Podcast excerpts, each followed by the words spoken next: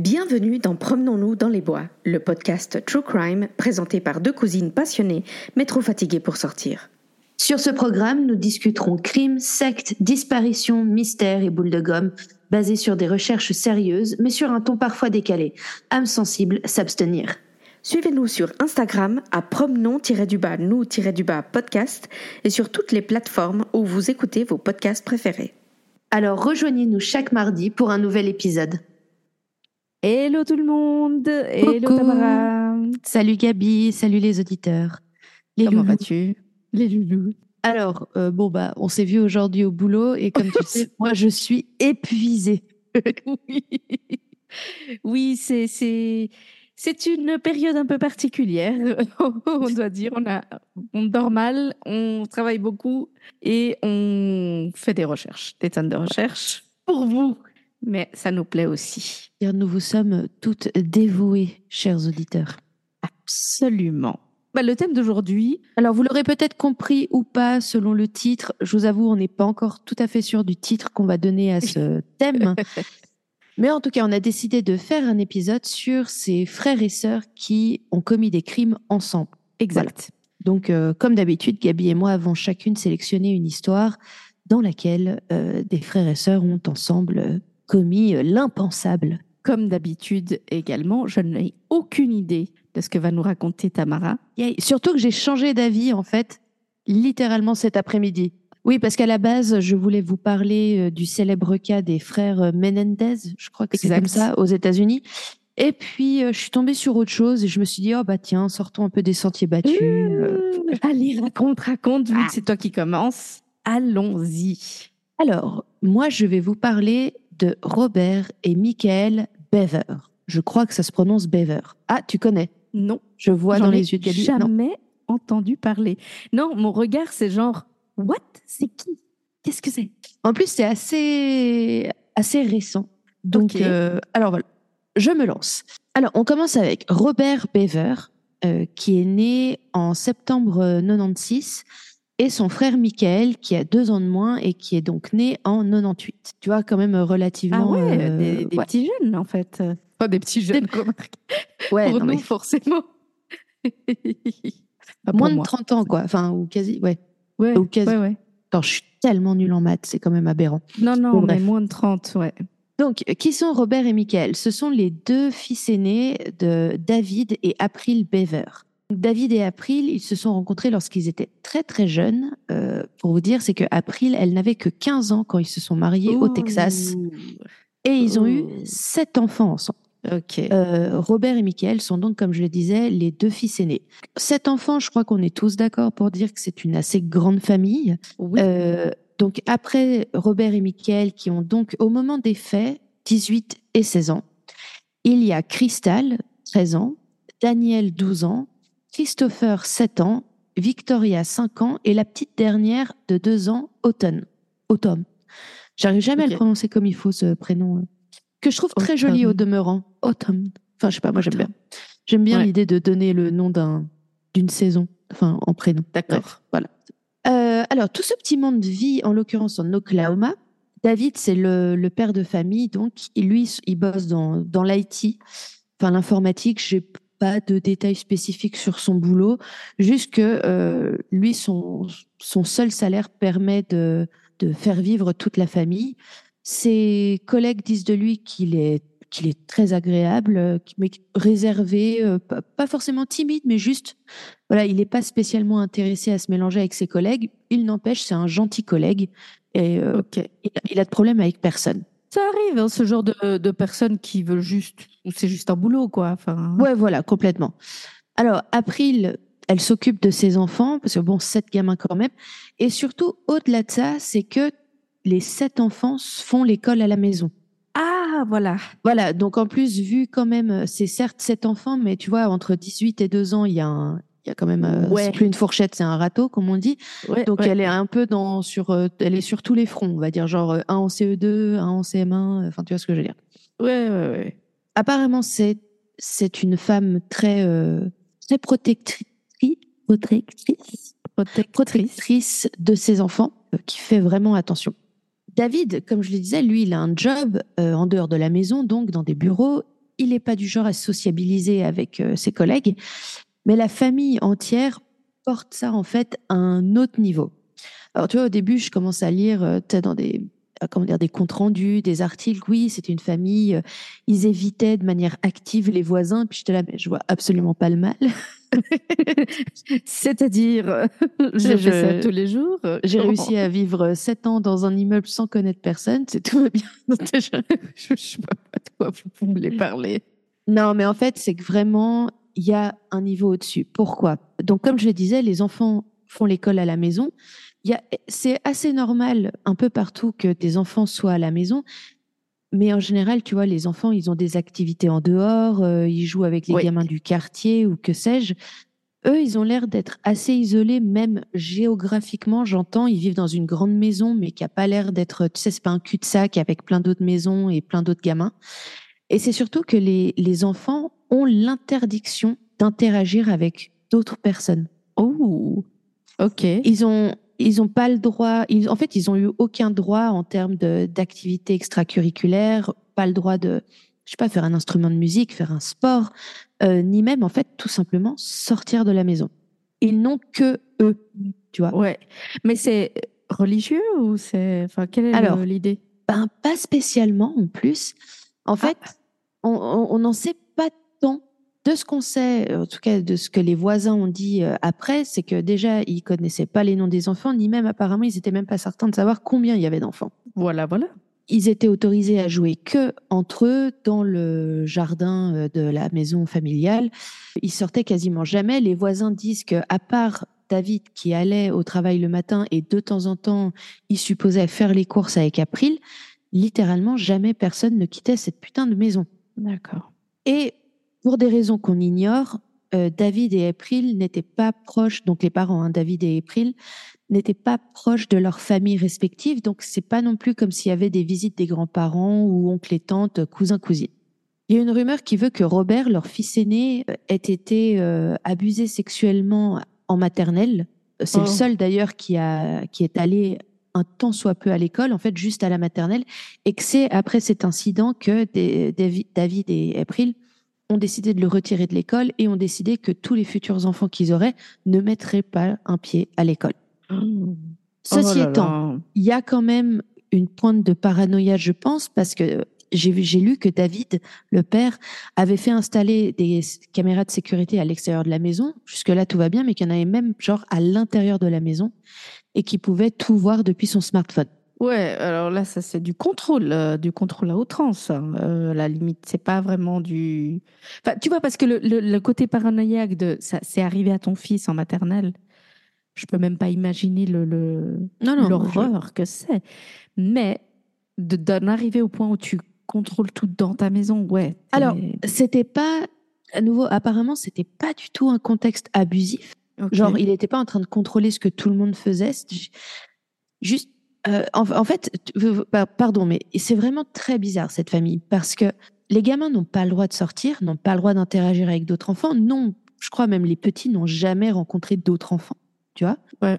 Mais ils ont un accès total, inconditionnel et libre à Internet. Et en fait, je trouve ça tellement bizarre parce que Internet, c'est tellement pas un endroit pour des enfants. Enfin, tu vois ce que je veux Et dire c'est pas... surtout pas un endroit pour des enfants non sociabilisés. Parce que tu dois savoir interagir. Non, alors dois- euh, bizarrement justement, c'est ce qui leur a permis d'être euh, à la page, si j'ose dire, parce qu'ils Ouais. passent leur vie dessus. Tous, ils ont en plus le père du coup étant dans l'informatique puis gagnait bien sa vie. Ils ont tous, en tout cas les, les grands, ils ont chacun un ordinateur portable. euh, ils ont des ouais. tablettes. euh. donc en, en fait, finalement, ce sont des gamins très normaux euh, au niveau de leur goût Ok. ils regardent les séries les plus modernes. euh, ils ont, ils sont sur Reddit. euh, ils, ils- enfin, je veux dire, ils ont accès à tout. Ouais, non, Reddit, c'est pas forcément. Mais, dans le sens où, par exemple, même la, la mère April poste régulièrement sur euh, Reddit. Elle raconte sa vie. euh, elle euh, s'ouvre même sur des trucs plus personnels. Elle explique qu'elle elle s'est mariée à 15 ans, qu'elle elle est contente parce que ça s'est très bien passé pour elle, mais que typiquement pour sa fille Crystal, qui a 13 ans au moment des faits, elle lui souhaite absolument pas ça. Ouais. Tu vois, enfin, tu sais, donc, euh, mais Ouais, que donc globalement, ils ont une, comme, euh, qu'ils ont, qu'ils ont une belle vie. Elle, elle, arrête, elle poste très régulièrement euh, euh, quand elle, elle adore cuisiner avec ses enfants. Ils ont une, une série qu'ils adorent, qu'ils regardent en famille, c'est The Walking Dead. Donc, tu vois, en plus, en plus. mais dans le sens où, du coup, ça a pas l'air religieux, tu vois, non, que clairement pas. Il n'y a, pas cette forme de contrôle où ils ont le droit de lire ce qu'ils veulent. D'ailleurs, les, les, les deux garçons, les aînés en tout cas, sont des gros fans de Star Wars. euh, ils, ils écoutent Linkin Park. Ils, ils suivent des trucs de, de bagnole, euh, tu vois. Enfin, quand je te dis, finalement, ça leur, ça leur a permis d'avoir euh, presque, de- du coup, ces interactions qu'ils ont jamais eues et ils sont relativement normaux. Ouais, ouais, ouais, je vois tout à fait. et ouais. ils s'expriment de manière. Mhm. Euh, Ça va même jusqu'au point que euh, Robert, l'aîné, il a une, euh, une chaîne YouTube. Alors, c'est, Ah. euh, on est en 2013-14 quand il commence à poster dessus.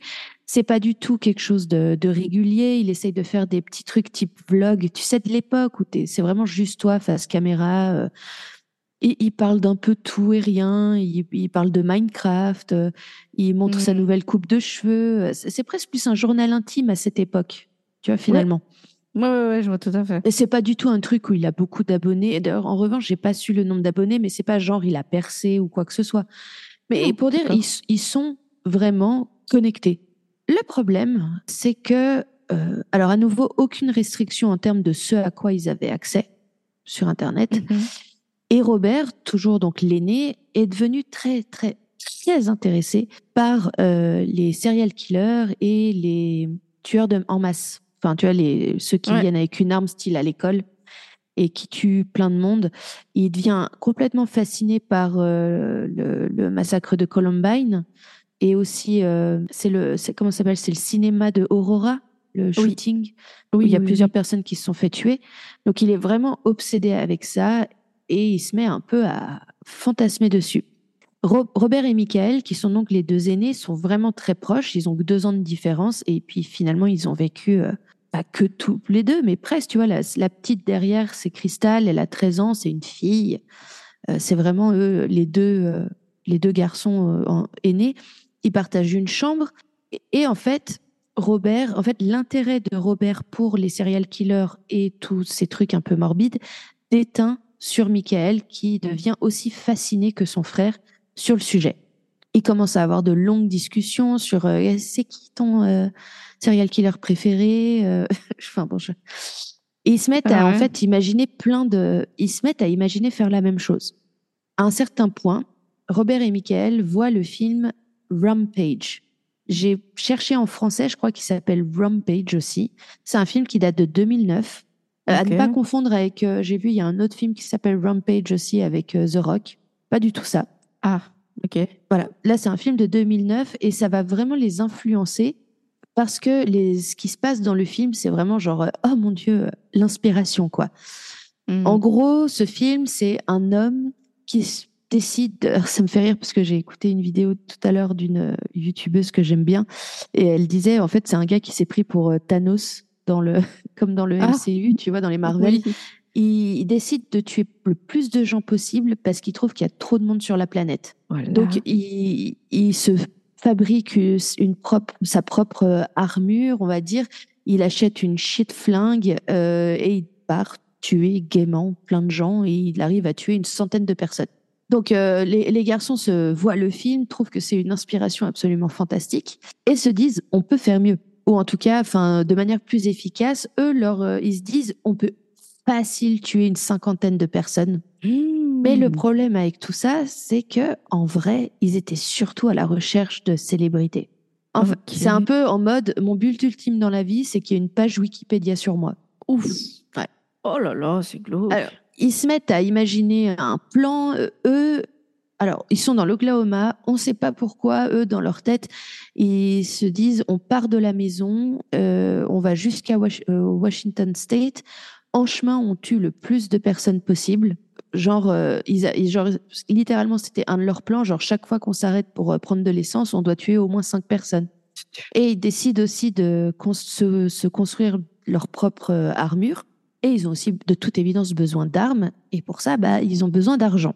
Alors là, il y a un truc j'ai pas plus de détails, mais Robert, l'aîné, se dégote un job dans un call center chrétien.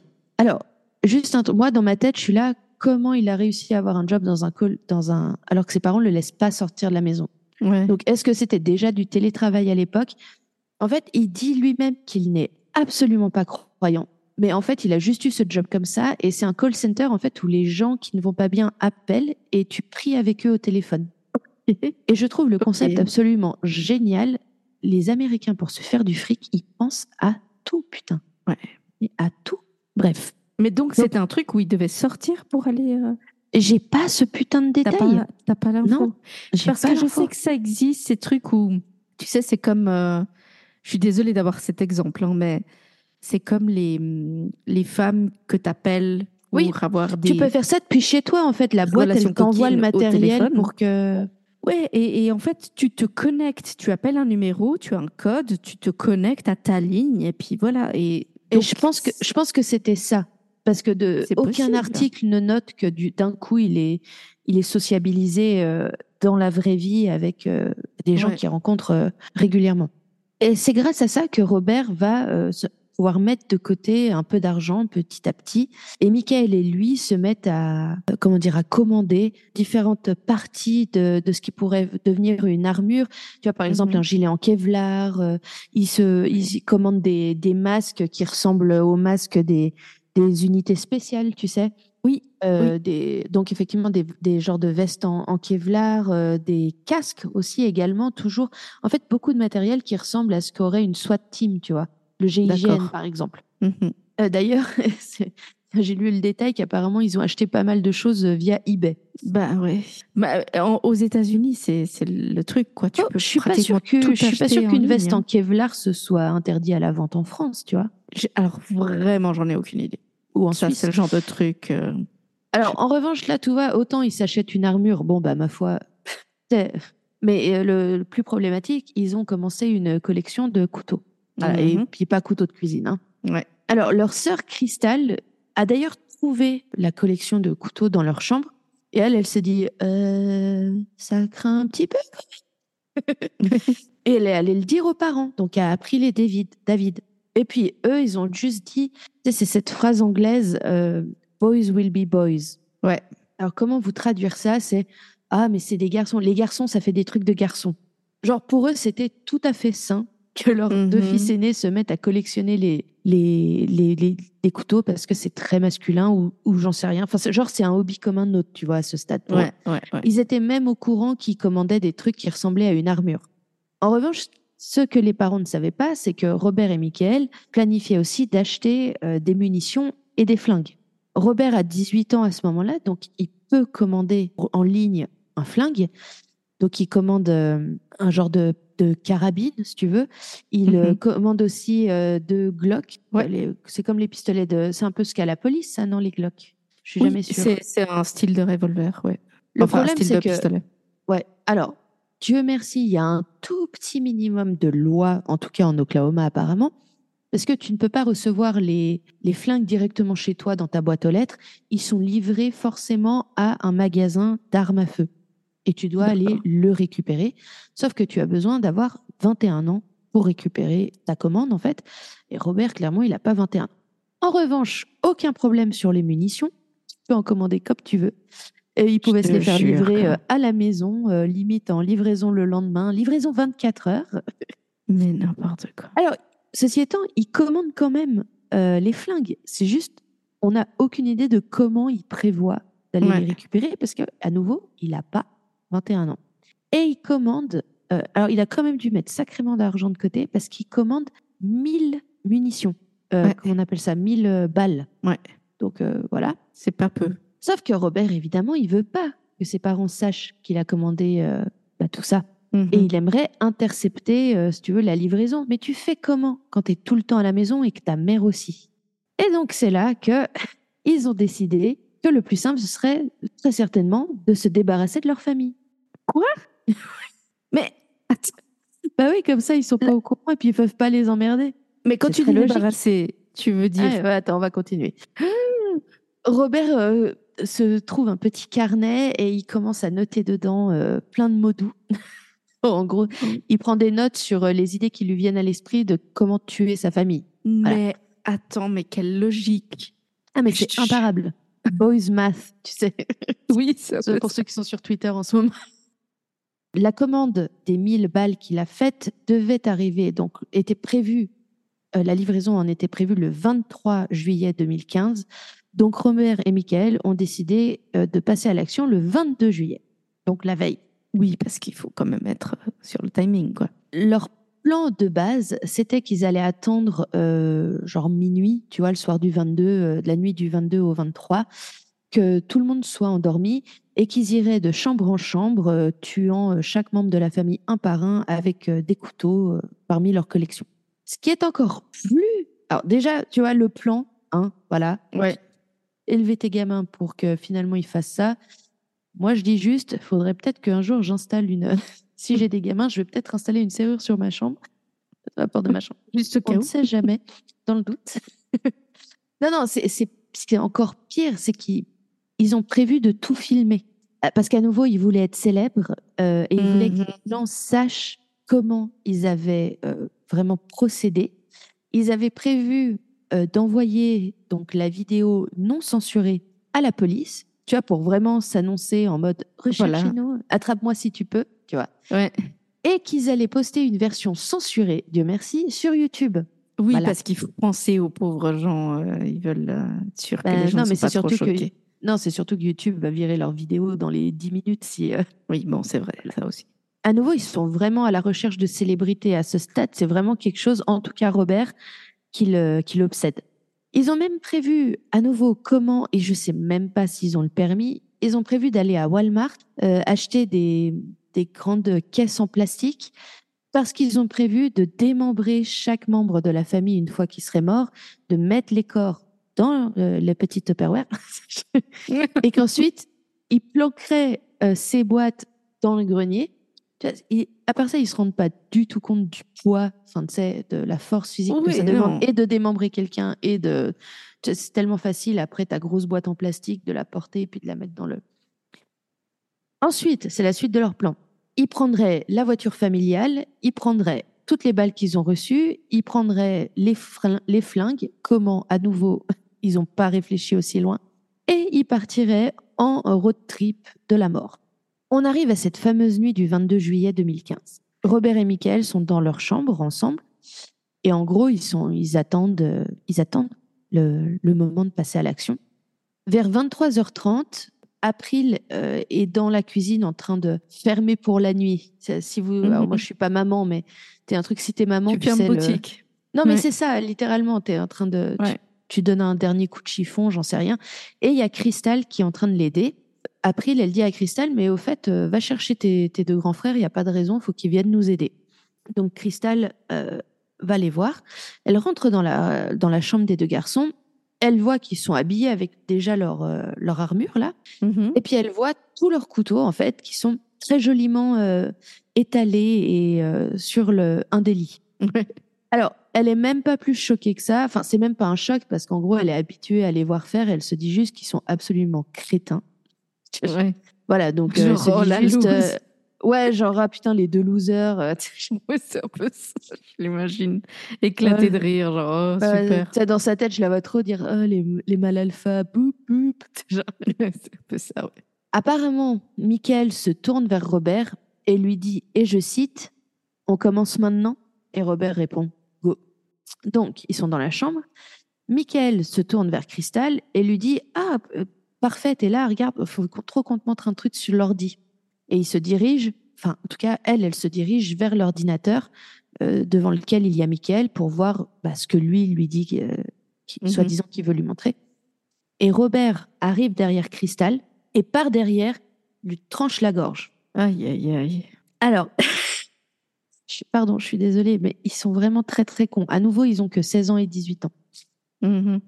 Robert, il a complètement fantasmé ses meurtres. Et lui, il croyait que trancher la gorge comme ça, en fait, il croyait que c'était comme dans un, dans un animé ou comme dans un film où tu sais, c'est juste genre, tu sais, t'as as la personne qui passe, t'as euh, presque juste l'ombre, t'entends juste le bruit du couteau, schling, t'as- puis t'as- tu vois, tu vois le film Mm. d'action, tu sais, où tu as la personne Oui, qui oui. porte la main à sa gorge, et c'est très silencieux, et puis elle se noie dans son sang, et elle tombe tout de suite. Et eux, ils ont cru que c'était comme ça dans la vraie vie. Ben non. Sauf que absolument pas. Crystal se met à hurler, elle, et surtout, elle se débat. Parce que certes, sa gorge est tranchée, mais euh, non, elle va pas se laisser faire du tout. Ils se mettent à la poignarder de De manière répétitive, mais elle se bat. hein. À part ça, euh, une fighteuse de ouf. hein. Elle arrive, je ne sais pas comment, à sortir de la chambre et elle crie à l'aide pour que sa mère vienne l'aider. Elle a même réussi à sortir de la maison, mais elle a perdu tellement de sang à ce moment-là qu'elle s'évanouit. Elle tombe, en fait, elle s'évanouit devant la maison, dans la pelouse devant la maison. Euh, alors vraiment, c'est une grande maison à part ça, mais April entend quand même euh, les cris de sa fille. Puis, elle, enfin, elle comprend pas trop. On ne sait pas si c'est genre, elle regarde par la fenêtre, puis elle voit sa fille qui sort de la maison euh, couverte de sang, ou en tout cas, et qu'elle voit que euh, Robert poursuit Crystal euh, parce que bah, il essaye de, de- de la terminer. C'est horrible, Oui. hein, mais c'est ça. Oui, oui, oui. oui. April voit ça, se jette au secours de sa fille. Tu vois, elle réfléchit pas parce qu'elle voit que Robert est clairement l'agresseur. Tu sais, il y a Ouais. pas de. Je, je crois qu'elle a même pas eu le temps de se dire Attends, mon fils est en train d'agresser ma fille. Mhm. Non, clairement, il a un couteau à la main. Il est en train de la poignarder devant ses yeux. Ouais. Elle est là. No. Elle se jette sur lui. Elle y met toutes ses forces. Malheureusement, Robert prend très vite le dessus. Et au total, elle est poignardée 48 fois. Oh là là. Oh, la violence. Pendant que Robert est en train de euh, tuer sa mère, il crie à Michael de sortir de la maison, chercher Crystal et de la ramener à l'intérieur pour être sûr que bah, les voisins ne la voient pas. Bah Donc oui. tu vois, ils sont pas non plus isolés au point que on ne puisse pas les voir depuis une fenêtre d'un voisin, mais c'est pas non plus, tu sais, ces lotissements un peu serrés. Oui. Oui, oui, oui, je vois. Donc Michael sort euh, et euh, traîne sa sœur qui est évanouie à l'intérieur de la maison et il la laisse juste à l'entrée.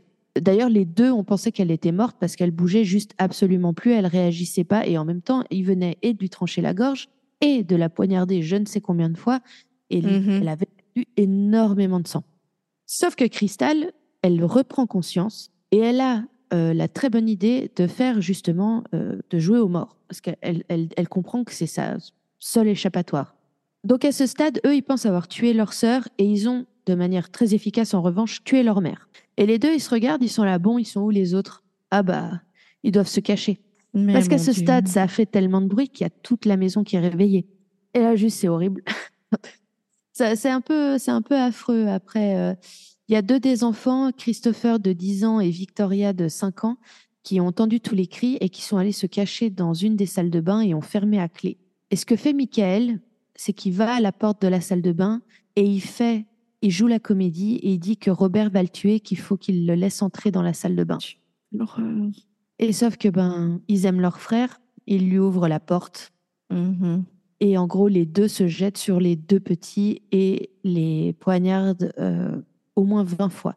Quelle Pendant ce temps, Daniel qui a 12 ans, en fait je crois que je suis en train de me tromper dans les âges. Attends, je re- Oui, ah oui, Christopher n'avait que, pardon, Christopher et, et sa sœur qui étaient dans la salle de bain n'ont que 7 et 5 ans, pardon. Mhm.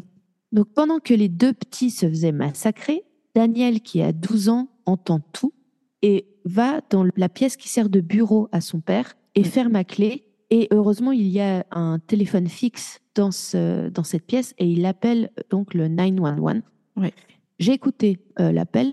Il est terrorisé, évidemment. Il dit très clairement, mes frères sont en train d'attaquer ma famille, j'ai besoin d'aide, nous avons besoin d'aide. Et ce qui est horrible, c'est que Daniel tombe dans le même piège que ces deux petits, les deux petits. Là, il ouvre Oh. la porte à Michael en pensant le sauver de Robert. Ouais. Et ce qui est terrible, c'est qu'il est au téléphone avec le 911 à ce moment-là, et donc tu entends les garçons qui lui prennent le téléphone, qui l'explosent, et lui qui euh, se prend un coup. Oh mon Dieu, mon Dieu. Voilà, Mais voilà. c'est horrible. Et c'est horrible parce que tu entends Daniel qui est là, euh, je vous aime, ne me faites pas de mal. Enfin bon, bref. Oh. Ah bah, et en plus, Michael se tourne vers Robert et lui dit, euh, il est tout à toi. Genre, vas-y, fais-toi place, quoi. Oh, les psychopathes, quoi. Bon, ils l'ont poignardé, hein, voilà, je, je vous évite tout suspense. Et où est le père Où est David pendant ce temps-là? Eh bien, David est un vrai papa. David a le sommeil plus lourd que, euh, que la mort. Et littéralement, il dormait pendant euh, tout ce bordel, pendant la majorité de tout ce bordel. Au bout d'un moment, il est quand même réveillé de tout ce bruit. Il descend de sa chambre et il voit donc, euh, bah, comme vous pouvez l'imaginer, une scène de film d'horreur. Il se jette sur Robert. Je crois qu'à ce moment-là, de toute façon, c'est assez évident que Robert et Mhm. Michael sont responsables. Je veux dire, ils sont en, en, en armure, euh, en noir, euh, ils sont pleins de sang, ils ont les couteaux à la main. T'as Ouais. pas trop de doute, tu vois, sur la Ouais, situation. ouais, ouais, ouais, ouais. Et le problème, c'est que, alors, juste pour dire, Robert et Michael, si jamais vous allez voir des photos d'eux en ligne, ils ont, ils ont l'air très fluets. Ils ont pas du tout l'air, euh, même si Robert a 18 ans, c'est, euh, tu sais, il y a un monde, euh, il y a certains garçons à 18 ans, ils sont déjà très masculins. Puis il y en a d'autres, ils sont tout simplement tout fluets, tu vois, question de. Oui, oui, oui. Et donc, je sais pas comment ils ont fait, mais ils ont réussi à prendre le dessus sur leur père et ils l'ont lui aussi poignardé. Presque au moment même où ils finissent de poignarder leur père, il y a quelqu'un qui frappe à la porte. Ok. Non, alors, les deux frères ne prennent aucun risque parce qu'ils ont aucune idée de qui c'est. Ils savent pas si c'est juste un voisin. Est-ce que c'est la police? Est-ce que what Qui quand quoi? Donc, ils décident que leur meilleur move, c'est de s'échapper par la porte de derrière et en, gros de, de sortir du jardin. Et ils ont euh, pas loin de la maison un genre de petit, euh, un petit bois. Tu vois pas Ouais. une vraie forêt, mais un petit bois. Et ils se précipitent euh, effectivement en plein dans la forêt.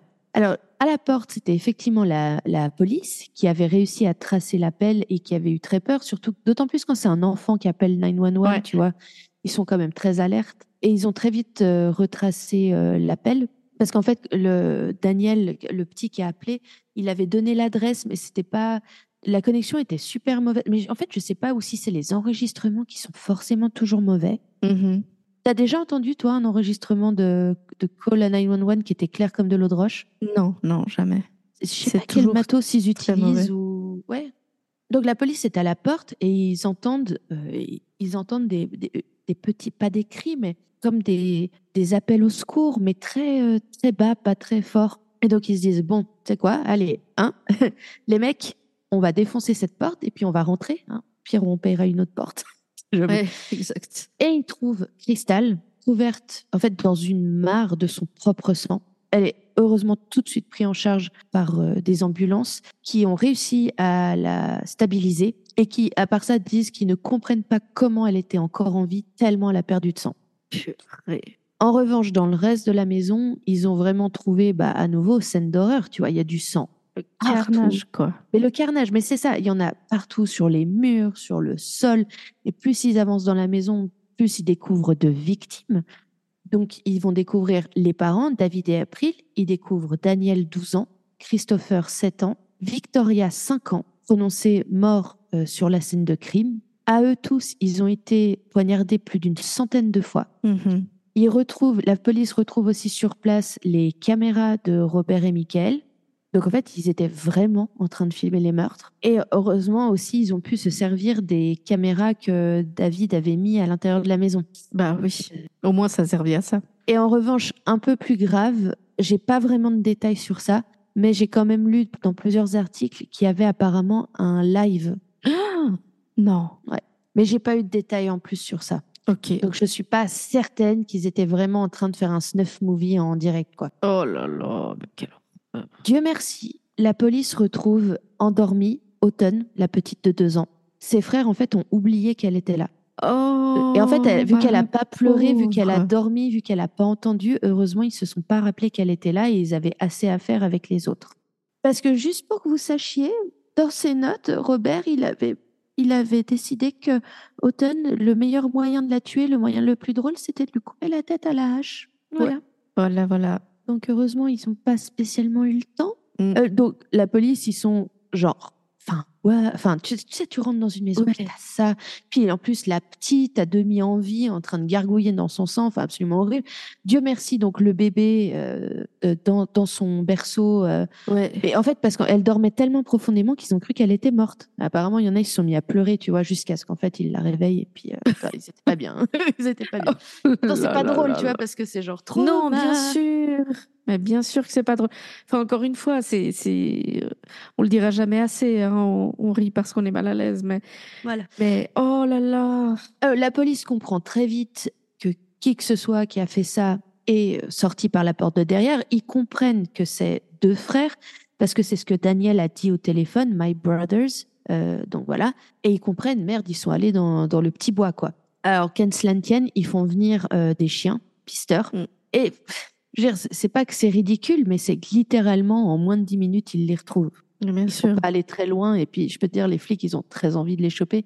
Et puis, un chien pisteur, tu peux rien contre lui. Non, non. En plus, ils sont recouverts de sang. euh, Enfin, laisse tomber. Ouais. ils avaient littéralement aucune chance.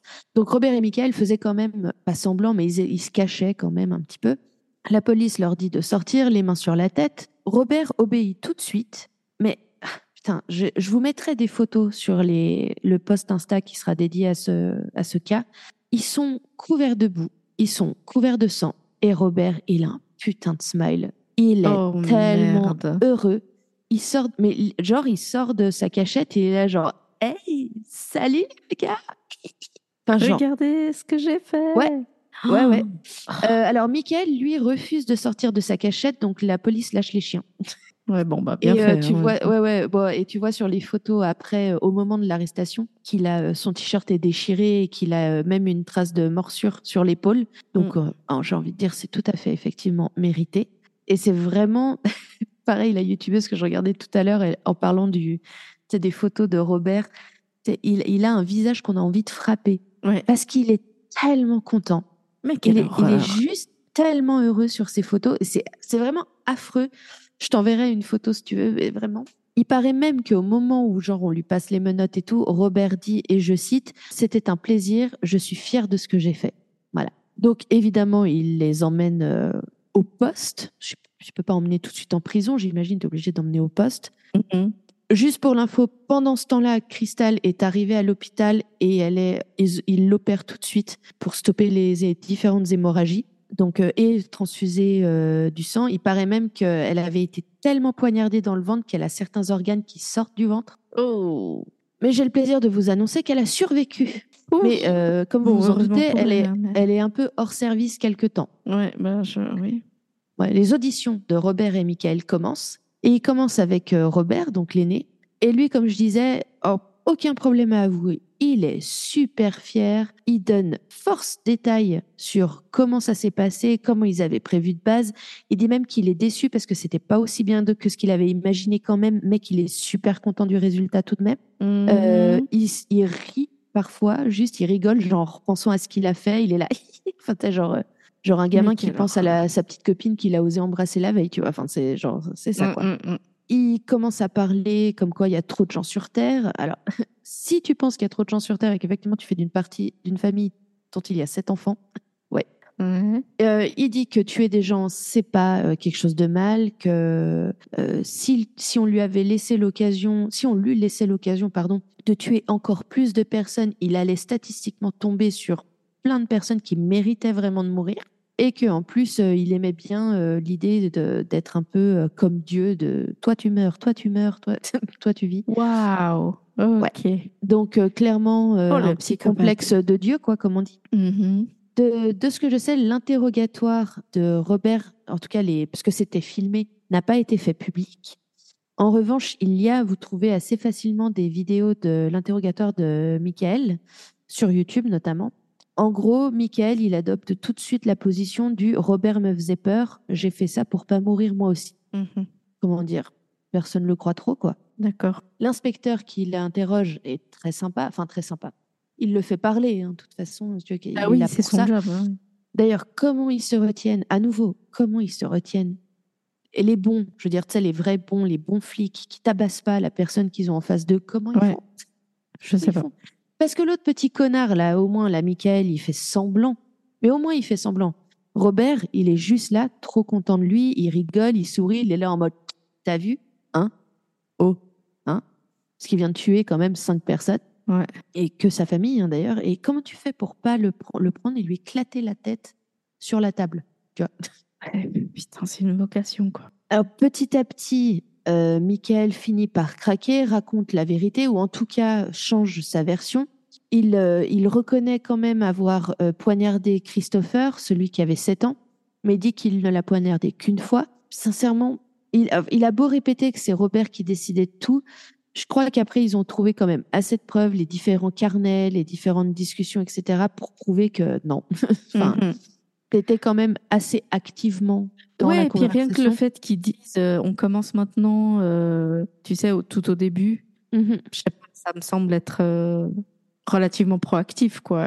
Ça, ça semble pas être les paroles d'un frère passif. Surtout que et- tu peux prévenir tes parents. Oui, aussi, c'est clair. Alors, évidemment, les deux sont accusés, mis en détention pour meurtre, hein, voilà, et tentative de meurtre sur Crystal. Vu que Robert a 18 ans, il peut, enfin, ça me fait rire l'expression à l'anglaise, il est éligible à la peine de mort. Oui. Enfin, effectivement, il est, il est traité comme un adulte, hein, euh, comme tel, à Mhm. 18 ans. Euh, Michael n'a que 16 ans, donc on ne peut pas le condamner à la peine de mort. Et ils arrivent à le convaincre. Alors non, pardon, ils, a- la, la- comment dire, la, l'accusation, enfin l'État arrive à convaincre Robert de faire, euh, de plaider coupable. Donc justement comme ça, il évite la peine de mort. Et comme ça, si tu plaides coupable, en fait, il n'y a pas de, il y a pas de vrai euh, gros euh, procès Ouais. avec jury et tout le tintouin. Et en fait, c'est surtout, ils ont décidé de faire ça parce qu'ils voulaient pas forcer Crystal à subir un procès et à témoigner contre ses frères et sœurs. Euh, ses Bien frères. sûr. Ce qu'elle a quand même fait, je veux dire, elle a été très courageuse. Dès qu'elle s'est euh, remise de tout ce qu'elle a vécu, elle a été entendue par la police et elle a raconté très exactement comment tout ça s'est passé. Donc elle a fait preuve quand même d'énormément de courage. Ouais. Michael, en revanche, refuse de plaider coupable parce qu'il sait très bien qu'il est mineur et que de toute façon, on ne peut pas le condamner à mort. Donc, il est quand même allé au tribunal. Et j'ai oublié de vous dire, pardon, que euh, Robert, lui, il a plaidé coupable, donc il n'y a pas eu de, de procès, mais il a quand même été condamné, hein, parce que je veux dire, à ce stade, c'est ce qui avait besoin de plus de preuves? Il a été condamné à cinq vies en Oui, prison, consécutives, évidemment, et aucune euh, possibilité de libération euh, conditionnelle. Michael, pendant son procès, a quand même essayé de redonner cette histoire du c'était Robert euh, qui est le mastermind. Alors, tout le monde est à, peu près d'accord pour dire effectivement que Robert est le, aussi piètre soit-il, mastermind derrière toute cette histoire. Mais genre, mon gars, t'as participé, t'es plus que complice à ce stade, tu vois. Ouais, ouais, ouais. Et puis, une chose, c'est celui qui, qui a l'idée et celui qui. T'as l'impression que c'est Robert qui venait avec tout l'enthousiasme, en fait, de ce nouveau hobby, entre énormes guillemets. Mais ça veut pas dire que c'était pas un truc à deux, tu vois. Donc, parce que Mastermind, faut vraiment, c'est comme si c'était lui qui avait tout mis en place le plan. J'ai l'impression que c'était plus les deux. Ce qui est euh, à nouveau marrant, vous mettez des gros guillemets autour, Ouais. c'est que pendant le procès de Michael, euh, Robert, donc son frère qui est condamné à 5 ans de 5 ans, 5 vies, Oui. 5 fois euh, la prison à vie, est appelé à la barre. Et est-ce que c'est par euh, euh, est-ce qu'ils ont je suis pas je sais pas s'ils ont eu le droit de communiquer ensemble. En fait, je sais aussi que par exemple des typiquement des frères ou des sœurs ou peu importe qui ont commis des crimes ensemble, on les met pas dans les mêmes établissements pénitentiaires. Exact. Ouais. Donc, je ne sais pas s'ils ont pu communiquer par lettre ou quoi que ce soit, mais en tout cas, à la barre, en tant que témoin au procès de Michael, Robert corrobore les dires de Michael, dit que Michael n'a absolument pas pris part au meurtre. Parce que, à part ça, juste Robert, pendant qu'il était interviewé par la police, lui, il a dit Ah ouais, on s'est fait trop plaisir, on était les deux ensemble, euh, non. Et là, il dit Ah non, non, tout ce que j'ai dit pendant euh, mon premier entretien avec la police peut être considéré comme un mensonge. Michael n'a rien fait, n'a tué personne. J'ai dit qu'il l'avait fait parce que je voulais pas qu'il se sente euh, mis de côté. Ou genre qu'il ait de la Oh, peine ouais. parce qu'il avait tué personne et que moi j'avais réussi à tuer cinq personnes. Oh, mais comme t'es gen- gentil, grand frère. Clairement, à part ça, il y a quand même de nombreux experts médico-légaux qui se sont penchés sur euh, le, le dossier, qui sont allés dans la maison. Puis tu sais, on sait très bien justement la science des, des éclaboussures de sang, etc. Mhm. les habits des garçons ont été euh, analysés, suranalysés et encore analysés. Et euh, je veux dire, ils sont arrivés quand même au tribunal, euh, je veux dire, la- l'accusation avec un dossier extrêmement solide. Et plusieurs experts ont complètement contredit la version des garçons et ont dit ah non non il a vu euh, je sais pas les, le sang sur lui etc il l'a Mhm. clairement poignardé et pas juste un petit coup de, poign- de, de couteau quoi Ouais, Il ouais, a- ouais. il y est allé et puis il s'est fait place quoi. Alors ils ont changé à nouveau de tactique. Ils sont partis sur Ils ont dit qu'ils étaient abusés par leurs parents, enfin en tout cas maltraités. Ils ont, alors, et ça je veux bien le croire, en revanche, ils ont parlé du fait qu'ils sortaient jamais de la maison, qu'ils n'avaient pas le droit de rencontrer d'autres personnes. Ils disent que leurs parents étaient violents avec eux, que c'était euh, beaucoup Michael qui surveillait les petits parce que euh, il était plus sympa que Robert ou que Robert s'en foutait. Ça, j'ai pas vraiment de détails.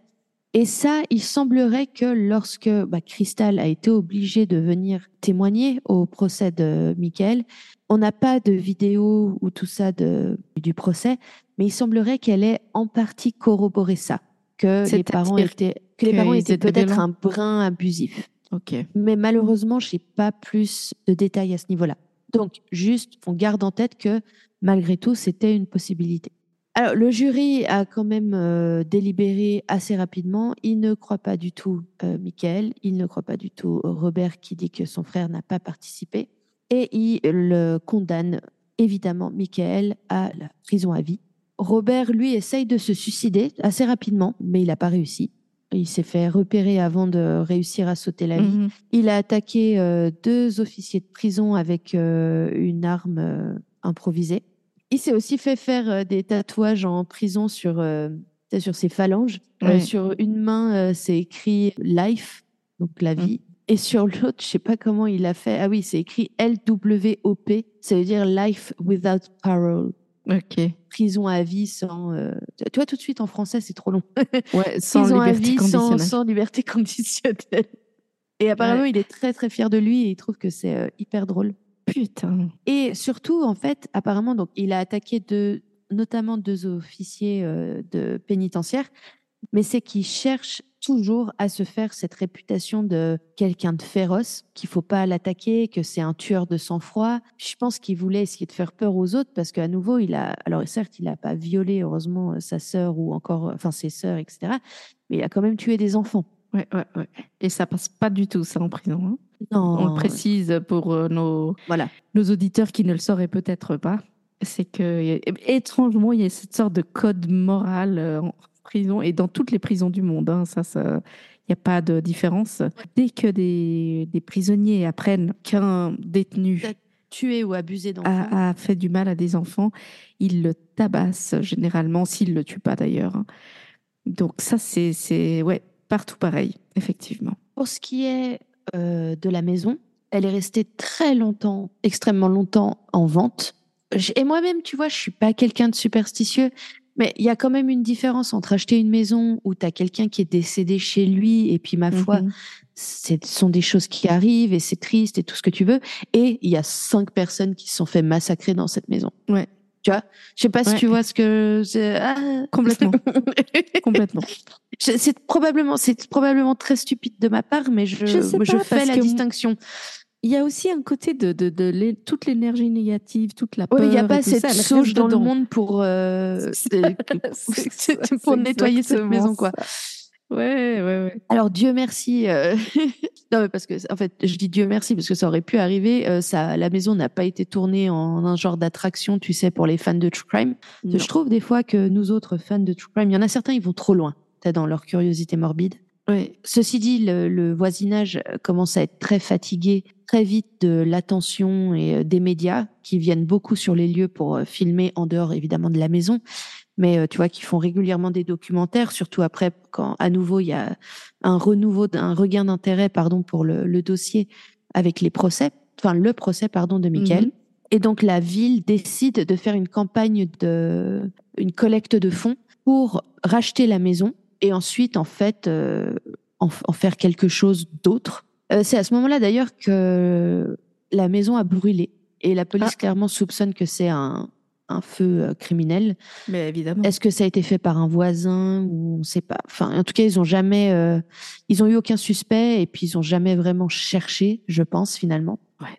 Donc d'un côté, c'est pas plus mal, la maison elle est détruite et l'argent récolté, avec l'argent récolté, pardon, ils ont rasé la maison et ils ont fait un, un petit mémorial en fait euh, Mhm. dédié à la famille. Tout simplement parce que même si c'était pas une famille qui était connue ni même amie avec l'entourage, ça a vraiment bouleversé les gens. Puis c'est vrai que de toute façon, dès qu'il y a des enfants qui sont impliqués, puis tu vois, leurs deux fils aînés, quoi. Ouais, c'est- horrible. C'est toute l'histoire est horrible, juste de manière générale. Donc ils ont construit un genre de mini parc et puis dans le parc il y a euh, un mémorial. Je crois que c'est un genre de, de grosse pierre, euh, tu vois, avec Ouais, les une sorte noms de et tout stèle ça. comme ouais, ça. exactement. Merci, une stèle. Et en gros, qu'on n'est pas défini par le mal autour de nous, blablabla, etc.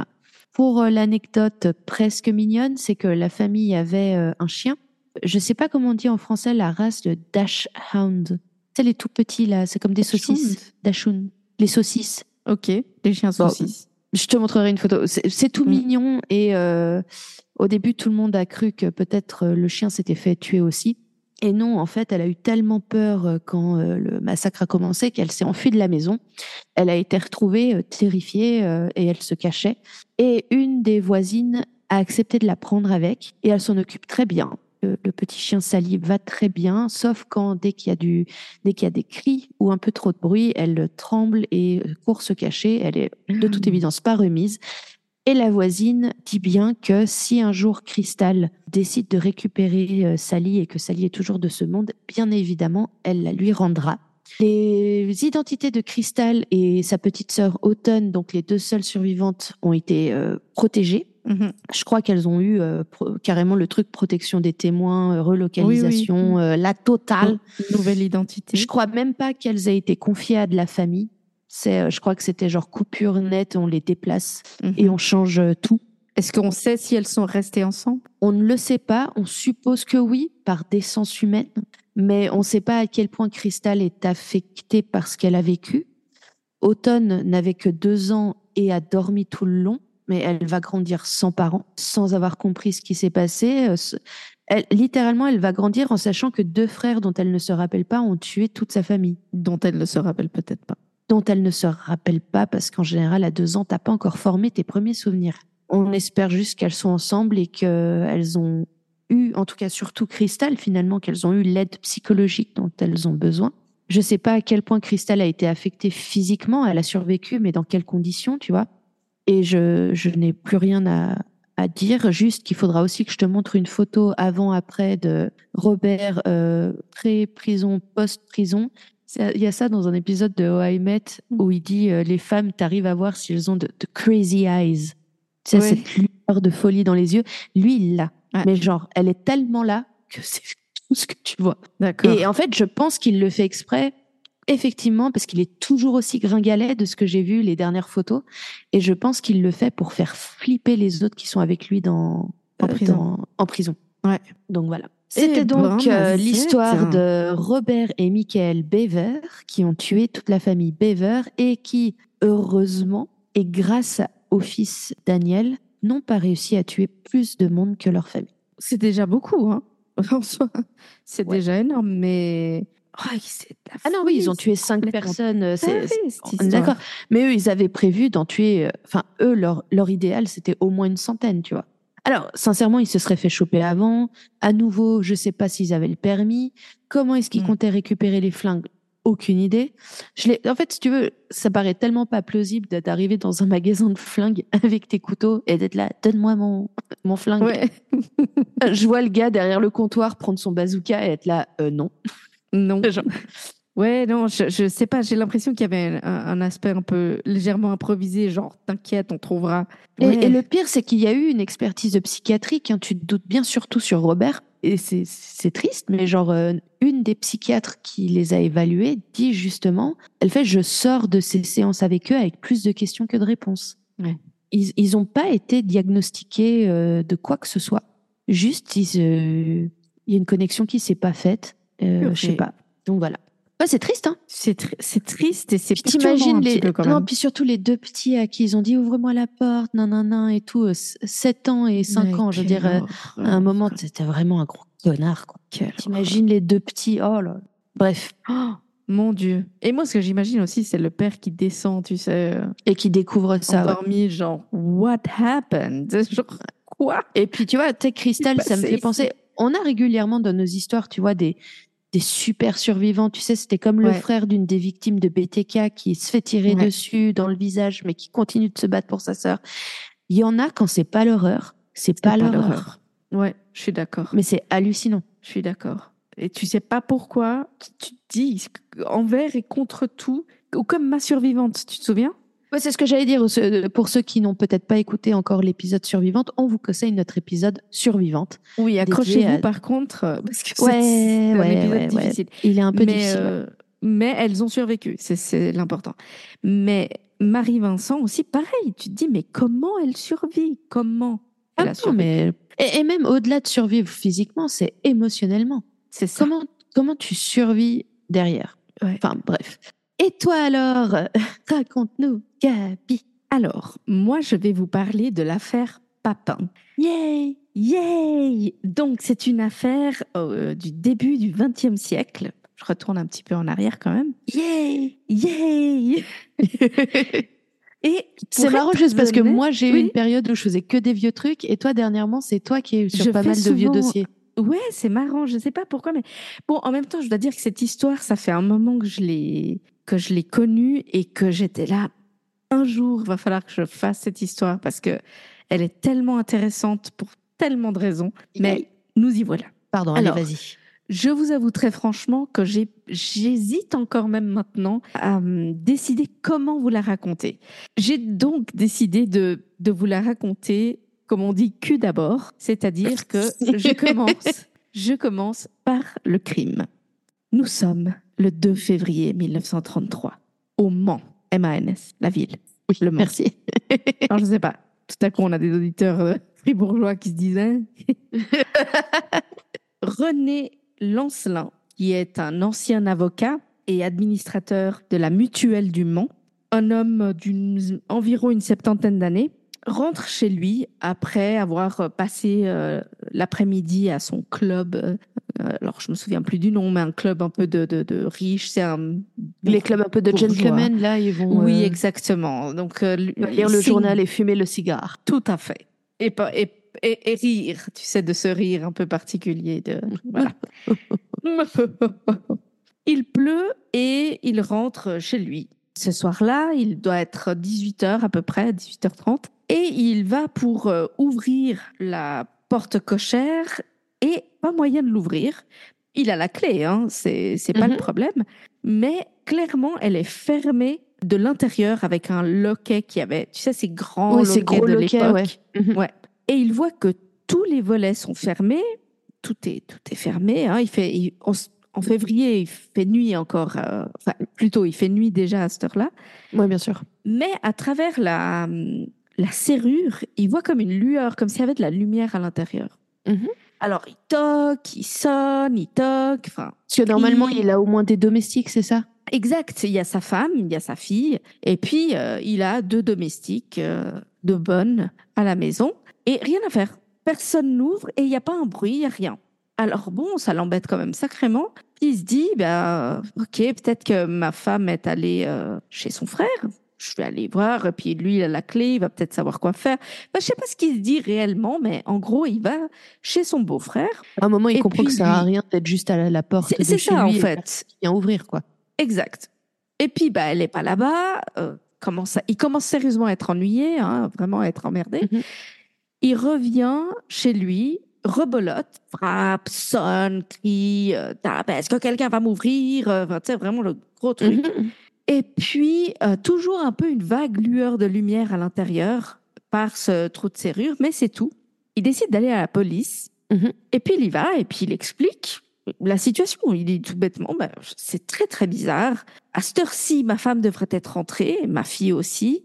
Et de toute façon, j'ai deux domestiques à la maison. Donc, je ne comprends pas. il- ça n'a pas l'air très, très normal, en fait. Ouais. Et là, le truc, c'est une, bêtise, hein, je, je vous avoue. Mais moi, ça m'a fait hurler de rire. Il y a deux, euh, comment t'appelles euh, Pas des inspecteurs, mais deux gendarmes ou deux agents Ouais, qui oui, deux agents, l'accompagnent. oui. L'un, c'est les noms de famille. hein. L'un s'appelle Rago et l'autre s'appelle Vérité. Et l'autre s'appelle Vérité. Mais non. Je te jure, c'est pas une blague. Ah, je suis sûre qu'ils a- ont fait exprès de les mettre ensemble. De les mettre en... Alors après, je sais pas comment ça s'écrit parce que j'ai trouvé ça nulle part. Ah mince. Mais, mais euh, dans tous les podcasts euh, et tout, il disait euh, l'agent Rago et l'agent Vérité l'accompagnent euh, chez lui. Et puis, ben, pareil, ils frappent eux en disant police, tu vois, s'ils se disent peut-être que là, on va nous ouvrir. Mhm. Rien du tout. Et là, il demande de- quand même à Monsieur Lancelin l'autorisation pour rentrer en sautant au-dessus du muret, tu sais, qui donne sur la cour à l'arrière de la maison. Et évidemment, il dit oui, bah, allez-y. Et puis, bah, il, il passe comme ça, il rentre, et il rentre dans la maison, et tout de suite, ils comprennent qu'il n'y a plus d'électricité. Mmh. L'électricité a été coupée, ou en tout cas, il n'y en a plus. Et ce que voyait Monsieur Lancelin de dehors, c'est une bougie qui est à l'entrée à peu près, ok, qui a été allumée. Alors ils prennent la bougie, puis ils appellent plusieurs fois, rien du tout. Ils passent dans la cuisine, dans le salon, etc. Rien, personne. Ils vont pour monter à l'étage et ils voient juste qu'il y a un fer à repasser sur une planche à repasser avec une chemise. Et clairement, ça a été abandonné là mmh. parce que la chemise est toute euh, froissée sur la, planche. Euh, le fer est branché, donc probablement ça s'est arrêté de fonctionner euh, quand l'électricité a été coupée. Puis bon, ok, alors ils montent à l'étage Très vite, en montant sur le palier, ils voient par terre une bille. Ils se disent, puis ils se souviennent juste que Monsieur Lancelin avait dit que sa fille avait, euh, euh, je crois, 28 ans. donc un peu âgé pour jouer avec des billes, quoi. Un peu âgé pour jouer avec des billes, donc, et qui avait pas d'enfant euh, dans la maison, donc ils se disent oh, bizarre. Et puis à un moment donné, ils se disent mais la bille elle est un peu grande, enfin. Mmh. Et donc il y en a un qui se baisse. Mmh. Et à sa grande horreur, il ne s'agit pas d'une bille, mais d'un œil. Voilà. Et là, c'est le choc, tu sais, genre, oh mon Dieu, c'est un œil. oui, oui. Oh, Rago, c'est un œil. Non, vérité. Sérieusement? Pardon, désolé. Tu nous fais euh, ondelate, là Ouais, je sais pas. ondelate. oui, c'est vrai. Oh ben Dieu Alors, c'est bien un œil, là Je sais pas, ils ont quel accent au monde J'en sais rien. Tout ce que je sais, c'est que c'est dans l'Ouest, donc euh, tout. je ne sais pas. Donc ils avancent et puis maintenant ils, sont genre pétrifiés quoi, genre là les Plus ils sont dans le noir. ah oui mais laisse tomber. Et ils avancent et là c'est la scène de carnage. Ils trouvent Madame Lancelin, enfin ce qui suppose être Madame Lancelin. Mon Dieu. Et sa fille Geneviève, donc c'est Madame euh, Léonie Lancelin de 68 ans et sa fille Geneviève de 28 ans. Mais alors, laisse tomber déjà pleine de sang partout, euh, tout ce que tu veux. Il découvre pantalon baissé. Alors, pantalon, il se réfère au jupon dessous, au, à la culotte de dessous, hein, ce qui est jupe remontée au-dessus des fesses. Elles ont des coups de couteau sur les jambes et les fesses. Il trouve un couteau plein de sang à côté des cadavres et aussi un pot en étain complètement cabossé. Et il n'y a plus de visage, hein, euh, plus du tout de visage. Ah voilà. Voilà. Et à la place des yeux, il y a des trous. Elles ont été énuclées toutes les deux. Hmm. Voilà. Ça, tu vois, c'est un truc, je crois pas que je serais capable de faire. Énuclées Non, mais genre, même si un jour je tue quelqu'un, genre, tu sais, quelqu'un qui est en train d'attaquer ma famille ou j'en sais rien, puis genre, je tue, ou quelqu'un qui était vraiment un grand méchant et que je le tue par euh, plaisir, supposons, je suis pas sûre que même dans ce cas-là, je puisse énucléer quelqu'un. Mais je pense ça me que dégoûte profondément toi et moi, et la plupart des gens, j'imagine, enfin j'espère, mon Dieu, on n'est pas vraiment capable de tuer par plaisir. On pense que ça peut être du plaisir, mais en réalité, c'est plus un sentiment de nécessité ou de survie ou de vengeance. Ou... Mais par exemple, l'énucléation, c'est réellement un truc. Il faut que ce soit une envie profonde en toi. C'est pas possible autrement, quoi. Bref, les pauvres Rago et Vérité euh, complètement traumatisés. Euh. pourquoi du coup j'ai en tête Dupont et Dupont de Tintin quoi? Je te jure, c'est la, gueule que, c'est la gueule que j'imagine pour ces deux pauvres gars quoi. Tremblants, euh, ils font le tour des chambres. Là, ils sortent les flingues, hein. ils sont là. Ah, c'est déjà bien pour eux qu'ils aient des flingues parce que ça se trouve ils avaient juste une petite matraque. Je sais pas. Alors apparemment l'un d'entre eux avait un flingue. C'est ce que je j'ai pu voir. Donc, ils font le tour de l'étage, les trois chambres sont vides, parce que eux, leur idée, c'est que si la porte était verrouillée de l'intérieur, c'est que le meurtrier est encore dedans, tu vois. Bah oui. Vu que c'était, le loquet était fermé de l'intérieur. Donc, ils montent à, l'étage et euh, rien, aucune, rien dans les chambres. Et là, ils se disent, il faut qu'on, faut qu'on fasse quelque chose là. Ça, en fait, eux, ils étaient venus mais ils avaient demandé au, à l'inspecteur de les rejoindre. Donc, ils savaient que ah. l'inspecteur était un peu derrière eux. Et puis à ce stade, c'est des sous-fifres. Donc, euh... ouais, ouais, à ce stade, euh, ils se rendent compte qu'ils peuvent pas vraiment aller beaucoup plus loin, euh, surtout s'ils si, trouvent quelqu'un là. C'est, enfin bref. Ils sortent, ils disent à l'inspecteur qu'il faut qu'il vienne avec eux, absolument. Là, ça... Mhm, mhm. Mais ils demandent à René Lancelin de ne pas rentrer. Puis lui, il est là, non mais comme, comme- pourquoi? Mais c'est chez moi, tu sais, genre, de quoi vous me parlez? Puis ils font, non, non, vous comprenez pas, restez là, s'il vous plaît. Euh, Ah, mais ils lui disent même pas du coup tout de suite. euh, en fait, pourquoi? je crois que eux, non. C'est l'inspecteur qui lui dira juste, juste un peu après, tu vois. Mais Genre, eux, ils sont là, on n'est clairement pas assez payés pour ces conneries. déjà, mais en plus, je pense, je sais pas si techniquement ils, ils peuvent annoncer ce genre de choses. Est-ce qu'ils ont de la formation ou pas, tu vois? Ouais. faut quand même avoir un certain niveau. Et donc l'inspecteur rentre avec eux et il continue à faire le tour et rien, personne. Et la seule pièce où ils ne sont pas allés, euh, qui est au deuxième, c'est la chambre des bonnes. Et elle est fermée à clé. Alors il toque plusieurs fois. S'il vous plaît, ouvrez-nous, c'est la police, n'ayez pas peur, euh, etc. Puis au bout d'un moment, ils se disent Ah, mais en fait, va savoir ce qu'il y a dedans. Il y a peut-être le meurtrier avec euh, deux cadavres ou avec va savoir Ouais. quoi. Donc l'inspecteur dit on va aller chercher un serrurier pour démolir la porte en gros. hein. Euh, C'est Mauviette, ils pouvaient pas enfoncer la porte Et- comme dans les films. Et par contre, il demande à un des agents de rester devant, devant la porte. Oh, eh, mais moi, c'est la courte Non, alors, paille de ta je vie. Oui, franchement, ouais, c'est horrible. Jamais tu me laisses là-bas, c'est pas possible. Alors apparemment, entre-temps, ils font venir plein d'autres gens, donc euh, il n'était pas vraiment seul. Mais même comme ça, je suis pas sûre que j'aurais voulu euh, être celui qui reste en haut. Bref, apparemment, très vite, le serrurier débarque. Je ne sais pas comment ils ont fait, mais apparemment, ça n'a pas pris beaucoup de temps. Ils poussent euh, la clé euh, à l'intérieur pour qu'elle tombe. Enfin, Mhm. bref, en rien, il a ouvert la porte. Et là, tu sais, les flics, ils sont prêts à se jeter sur quelqu'un, tu vois. Ah, mon Dieu. Et là, en fait, ils trouvent les deux domestiques, les deux bonnes, Mhm. couchées dans un même lit, dans un petit lit, dans, un- dans leur peignoir, Mhm. toutes comme ça, toutes, euh, toutes euh, pas apeurées parce que c'est pas ça, mais genre, comment dire, ni surprise, Un peu ni- sidéré. juste, qu'est-ce que vous voulez, quoi Tu vois? Et ils regardent un peu autour d'elle, tu sais, genre, est-ce qu'il y a quelqu'un? Et il y a juste une bougie, et à côté, il y a un marteau plein de sang. Voilà. L'inspecteur arrive, puis il regarde comme ça, tu sais, il les regarde un peu effarés, genre, qu'est-ce que vous foutez là Ah ouais. Et puis, l'une d'entre elles, la plus âgée, dit Nous vous attendions. Alors, l'inspecteur se dit Parce que. Enfin, Vous vous, nous attendiez pour vous du- sauter, pour, pour vous, sauver, vous pardon. sautez, vous sautez. Aïe, aïe, aïe, aïe, aïe. Ah, sur les années 30, c'était une autre époque. C'était une autre époque. Non, est-ce que vous, vous nous attendiez pour vous sauver pour Qu'est-ce que, qu'est-ce que vous faisiez, tu vois? Parce que peut-être qu'elles se sont cachées quand elles Oui. ont entendu quelque chose. Ou... L'inspecteur dit, mais qu'est-ce, que, qu'est-ce qui s'est passé? Qu'est-ce qui s'est passé avec vos maîtresses? Et puis, en fait, en voyant le marteau plein de sang, il se retourne, puis il, il leur demande, qu'avez-vous fait à vos maîtresses? Mhm. Encore la même répond Elles ont voulu me frapper, j'ai voulu me venger et j'ai préféré avoir leur peau que elles la nôtre. Hmm. Et le gars, il est sidéré, il leur dit Ok, ben habillez-vous, on vous emmène. Mhm. Et puis elle dit Ben on vous suit. Et en fait, c'est quand elles vont s'habiller qu'elles se, ils se rendent compte qu'elles sont nues sous leur peignoir. Donc vraiment, c'était genre euh, Mhm. c'est bon, on se, on va au lit, tu vois. Salut. Alors, qui sont ces deux, ces deux domestiques? Il s'agit de Christine et Léa Papin. Elles sont sœurs. Christine a 28 ans, Léa a 22 ans.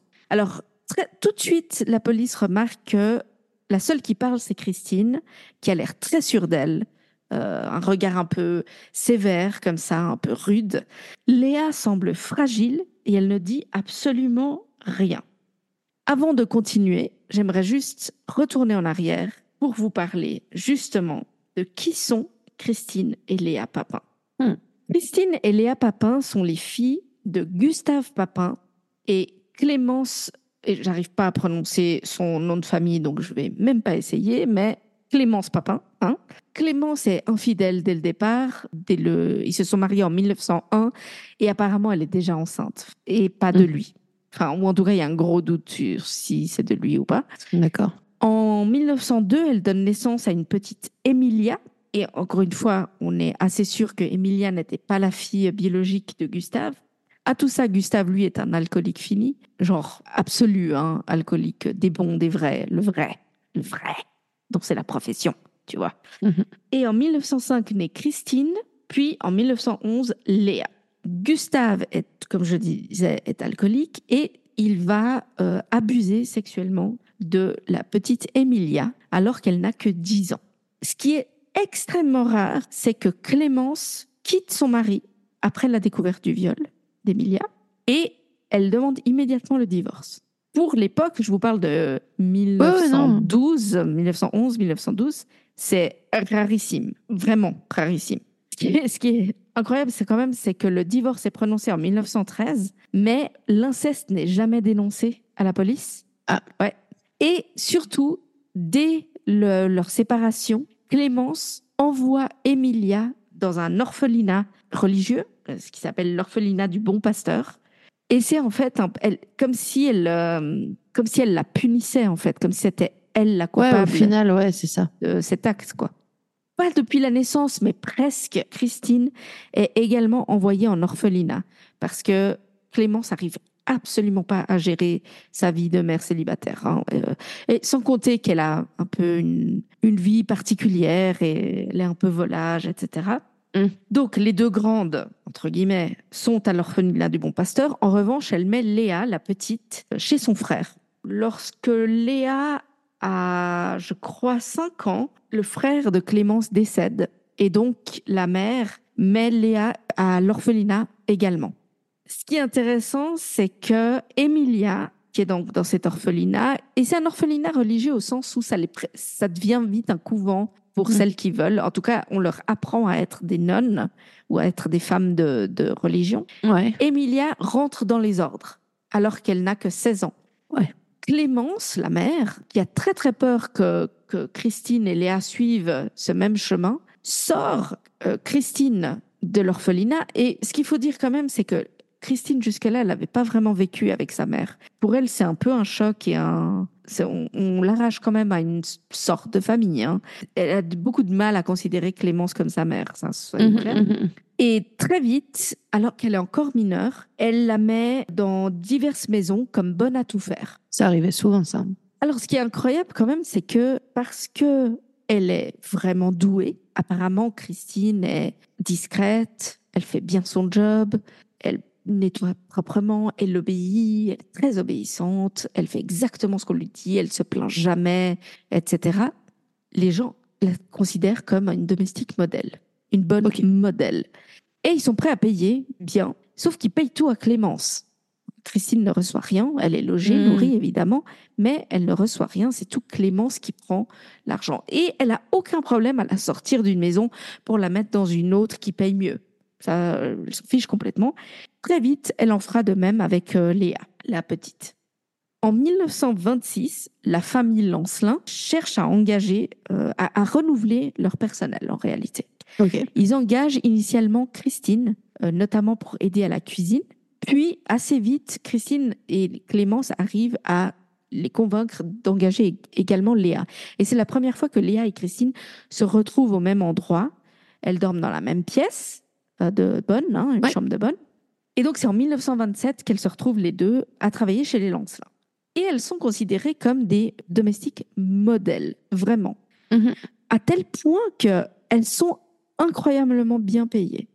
Les Lancelin, René Lancelin en l'occurrence, hein, les payent 300 francs français par mois, ce qui est énorme. À cette époque-là, c'est pour Je me une rends pas bonne, compte.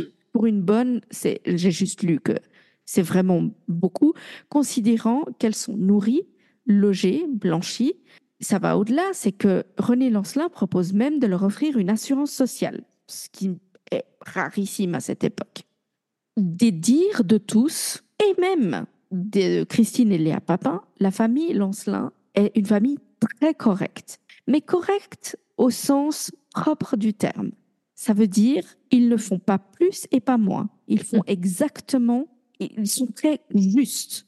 Mais ça veut dire aussi qu'ils attendent d'elles certaines tâches, mais ils n'en attendent pas plus, mais ils Mhm. n'en attendent pas moins. Donc à partir du moment où elles font leur boulot, tout va bien. En gros, Ouais. c'est ça. Et donc, elles les aiment beaucoup. euh, les, les bonnes, aiment beaucoup la famille parce que justement, ils n'abusent pas d'elles, euh, dans le sens où ils ne sont pas constamment en train de leur demander des choses, euh, ils ne sont pas constamment en train de dépasser les limites de ce qu'elles, ce qu'ils peuvent demander ou pas. Non, avec la famille Lancelin, c'est exactement ça. Si tu es engagé faire la cuisine, tu ne fais que la cuisine et c'est tout. Donc Ah c'est non, ça, peu- c'est précieux. De bonnes conditions de travail, surtout à l'époque, dans ce milieu-là, c'est précieux. Voilà. L'autre chose qu'ils diront, c'est qu'il y a un certain respect qui est euh, complètement réciproque, mais qui est placé avec une certaine distance. Tu sais, cette distance qui est une distance de, De classe. respecte et de classe, mais en même temps euh, tout à fait correcte. Vraiment. Encore une fois, je dis ce mot, mais c'est ça. Alors, les sœurs Papin, elles sont un peu particulières parce qu'elles ne sortent pas. Elles ont deux heures de libre par jour, Mhm. hein, c'est leur euh, contrat. Elles ne sortent pas et de, des six ans qu'elles ont passé au service des Lancelins, elles n'ont jamais fait de, de demande de sortie. Jamais. Oh. La seule chose, c'est qu'elles vont à la messe le dimanche. C'est tout ce qu'on sait d'elles. Monsieur Lancelin, Monsieur René Lancelin est un homme agréable, ex-avocat, sérieux, il aime que les choses soient bien faites, mais de manière générale, il est relativement agréable. Madame Lancelin, elle- est assez exigeante, elle n'est pas méchante, mais clairement, elle aime contrôler tout. Mhm. Tout est contrôlé, elle contrôle tout ce que font les bonnes, et elle se fâche si c'est pas fait comme elle, elle veut. Plusieurs choses vont se passer entre ce moment-là et le jour du crime.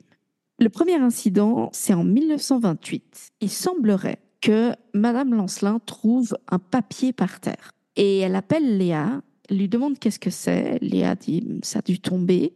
Et selon les dires des sœurs, Madame Lancelin aurait pincé l'épaule de Léa au point de la faire s'agenouiller pour qu'elle ramasse le papier, tout en demandant pardon.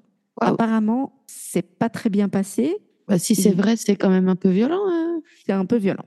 Mais pour dire à quel point les Lancelins sont autrement corrects, c'est qu'en 1929, Madame Lancelin va parler à la mère des sœurs pour lui demander qu'elle arrête de prendre leur argent et qu'elle ne souhaite payer, elle, qu'elle souhaite payer les filles directement. Ah oui, pour effectivement, que tout c'est. l'argent leur revienne. Ce qu'elle accepte, hein, la mère. Cette même année-là, les sœurs Papin coupent tous les ponts avec leur mère. Surprise. Surprise On s'y attendait pas du tout. Un dernier incident aura lieu en 1931. Alors que la famille était sortie, les sœurs vont à la mairie et Christine va se plaindre au maire qu'elles sont en fait euh, abusées par la famille Lancelin. Et puis elle se lance dans une tirade euh, presque paranoïaque hein, de, de ils veulent notre mort, ils veulent notre peau, etc. Sauf que au bout d'un moment, elle dit et vous aussi, Monsieur le maire, vous voulez notre mort, vous voulez notre peau, etc. Et ça part un peu en cacahuète. Voilà, une petite crise paranoïaque. voilà, au point où, lorsqu'elles partent, le maire euh, dira de- d'elles qu'elles sont, et je cite, piquées, gros qu'elles sont folles. hein. Oui, oui, oui. L'incident arrivera aux oreilles de Monsieur et Madame Lancelin, Évidemment. qui ne diront rien. Ils ne n'agiront pas, ils seront prévenus, mais on ne sait pas qu'il y ait eu une quelconque conséquence ou même euh, commentaire, euh, quel qu'il soit. C'est dur de remplacer des bons domestiques. Peut-être, c'est peut-être ça. La seule chose qui est remarquée par beaucoup de gens, c'est que à partir du moment où elles coupent les ponts avec leur mère, elles se renferment énormément, les deux sœurs. Leur caractère change, franchement. Et ça va aller un peu de pire en pire. Elles vont beaucoup, beaucoup se renfermer jusqu'à l'incident. Et j'y reviens. Donc, on leur demande de sortir de la maison.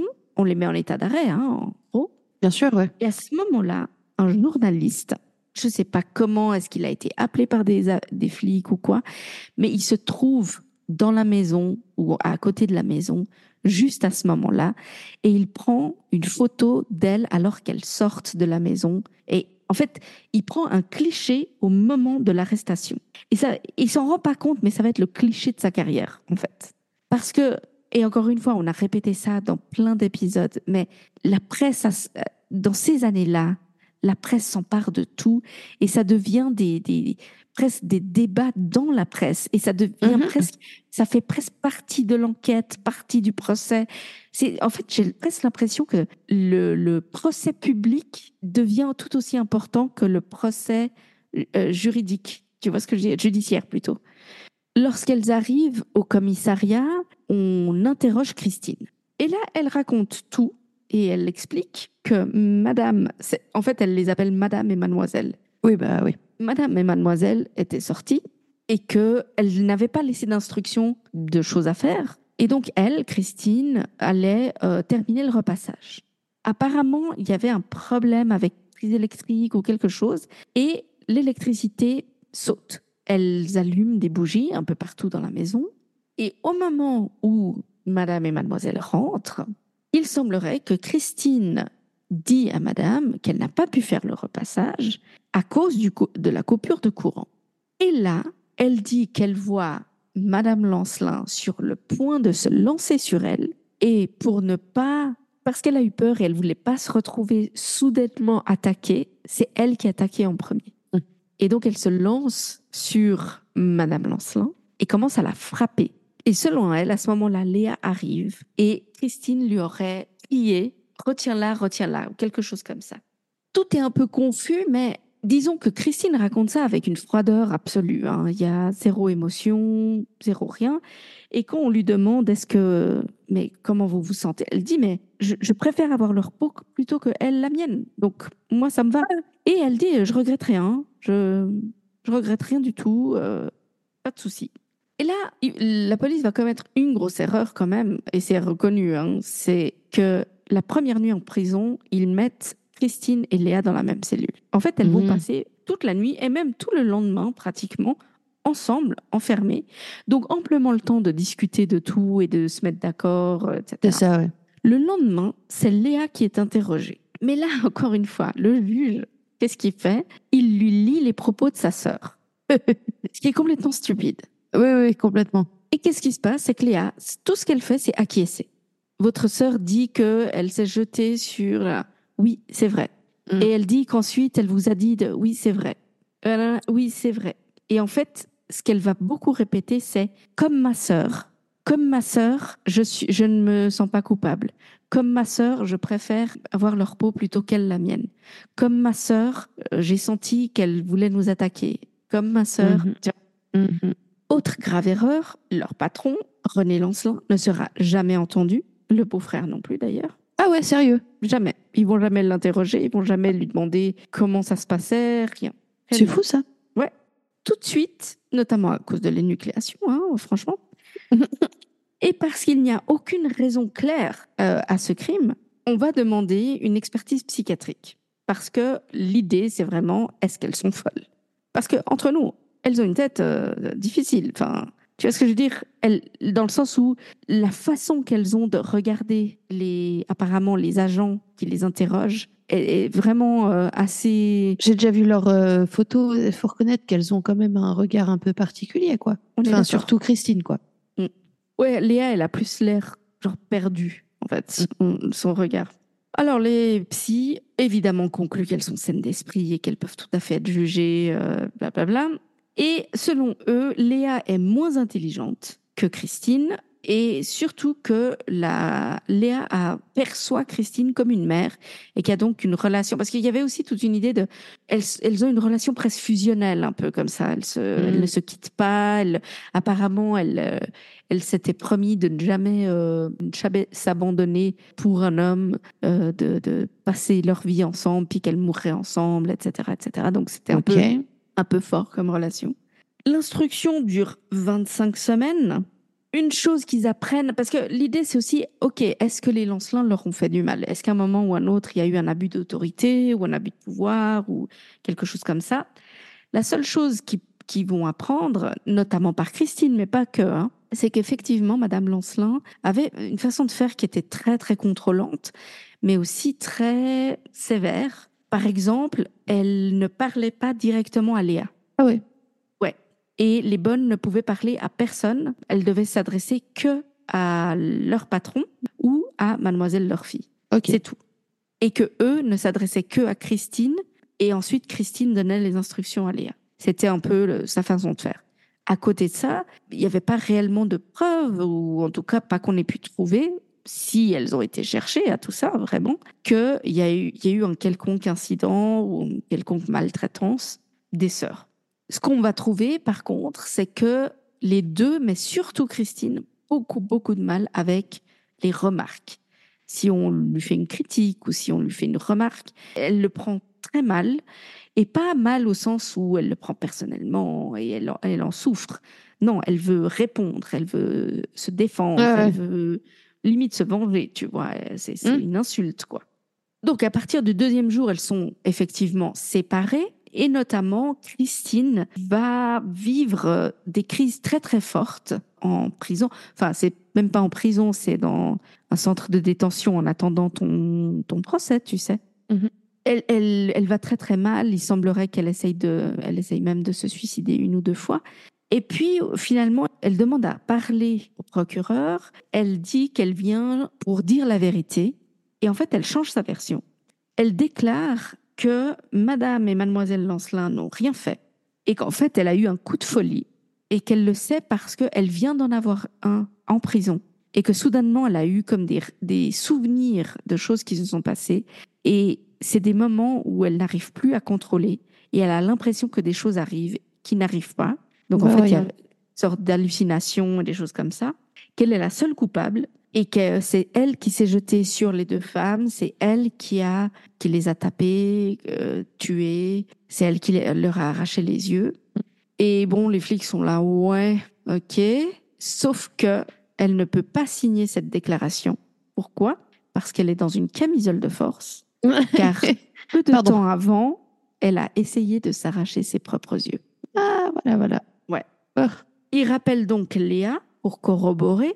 Et Léa, elle, continue d'affirmer qu'elle a participé. Mhm. Mais en revanche, ils se rendent compte quand même qu'elle a participé de moindre mesure, dans une moindre mesure, au sens où on voit que c'est beaucoup Christine qui menait la, la marche. Ça veut dire qu'elle a, elle, c'est pas qu'elle a peur de Christine, ou en tout cas pas qu'on puisse.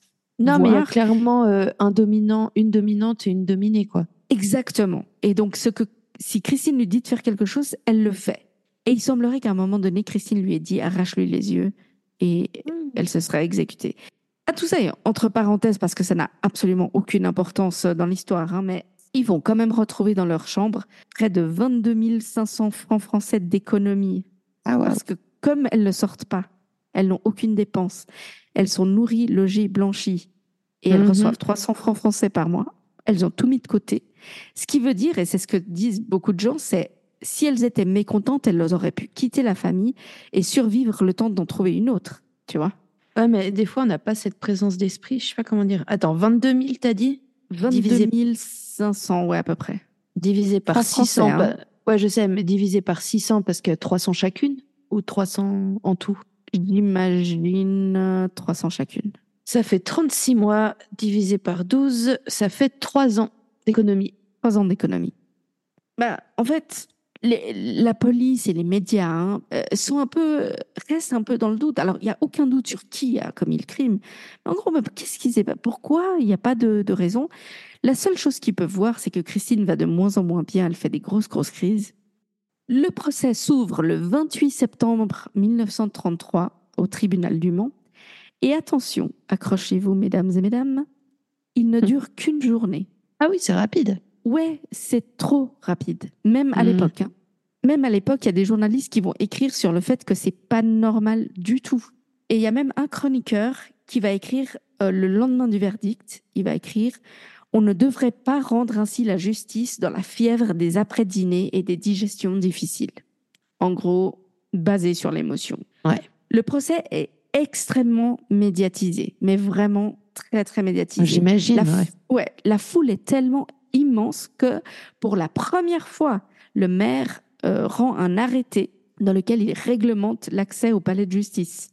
Une petite précision que j'ai trouvée super intéressante et chou et je sais pas, c'était un, je sais pas comment dire, mais l'avocate des sœurs, c'est maître Germaine Brière, qui est la première femme inscrite au barreau du Mans.